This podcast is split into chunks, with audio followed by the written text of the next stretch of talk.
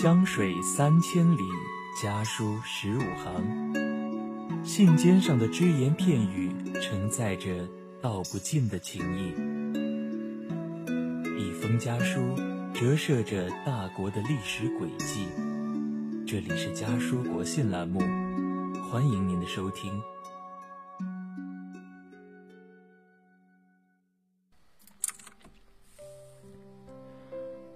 输入南京大学家书的关键字，孔夫子旧书网的网页卡顿了几秒。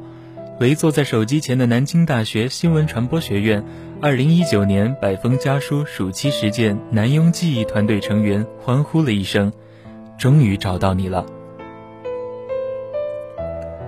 从天风收藏的店铺中以一百五十元购得的南大生物系郑吉教授家书，辗转来到南京大学。历史的沉淀让这一张泛黄的信纸变得厚重起来。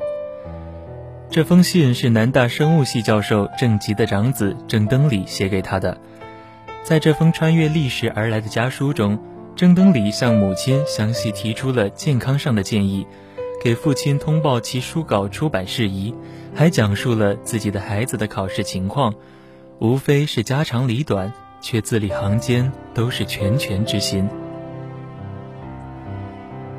站在时代的浪潮上，南大人始终将自己的个人命运与家国动荡紧紧相连。每一封南大人家书的内容，就鲜明地昭示着那个时代的特征。一九六八年，黄土公社和蒋义伟在给他的表弟，南京大学地质工作室的蒋浩深写了两封信。文化大革命刚开始不久，黄土公社响应号召，要搞三中鱼的推广。而农村当时的文化程度普遍偏低，他们希望读书人蒋浩深能帮助进行宣传教育。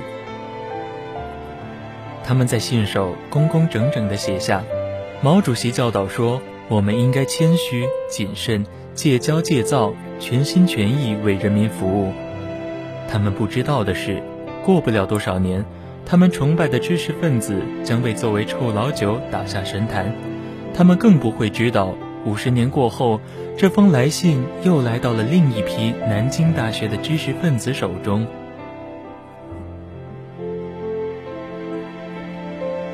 与郑吉和蒋浩深留下的家书不同，大多数属于南大人的另一些家书，则遗憾的永远失去了踪迹。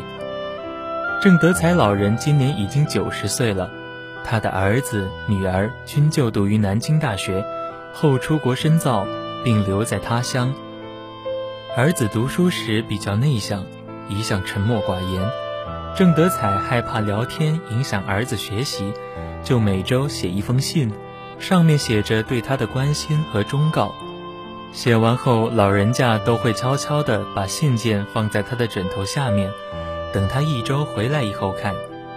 女儿出国以后，也常常与老人书信往来，但是因为多次搬家。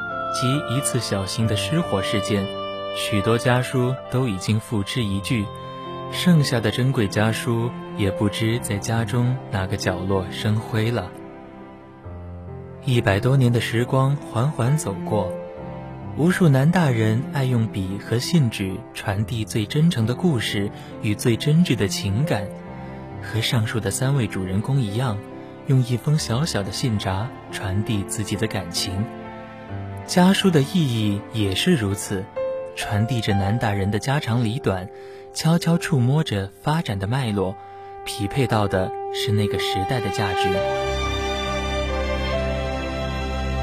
网络时代，书信的消亡是趋势，但书信文化并没有消失。书信这个载体所承载的那份文化、感情以及内涵，是所有南大人在这个时代。应有所保留的东西，作为信件形式存在的家书，可能大多隐灭。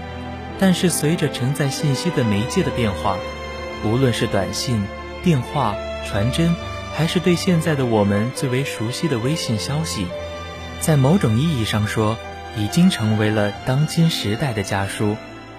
和所有南大故事背后的深厚情感一样，各式各样的家书。也是南大人心灵的栖居之地。本期节目特别感谢南京大学新闻传播学院二零一九年百封家书暑期实践的南庸记忆团队。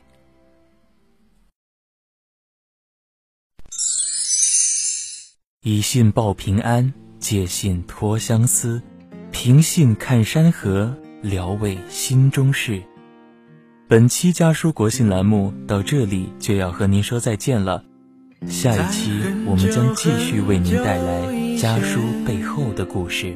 你拥有我，我拥有你，在很久很久以前，你离开我，去远空翱翔。外面的世界很精彩，外面的世界很无奈。当你觉得外面的世界很精彩，我会在这里衷心的祝福你。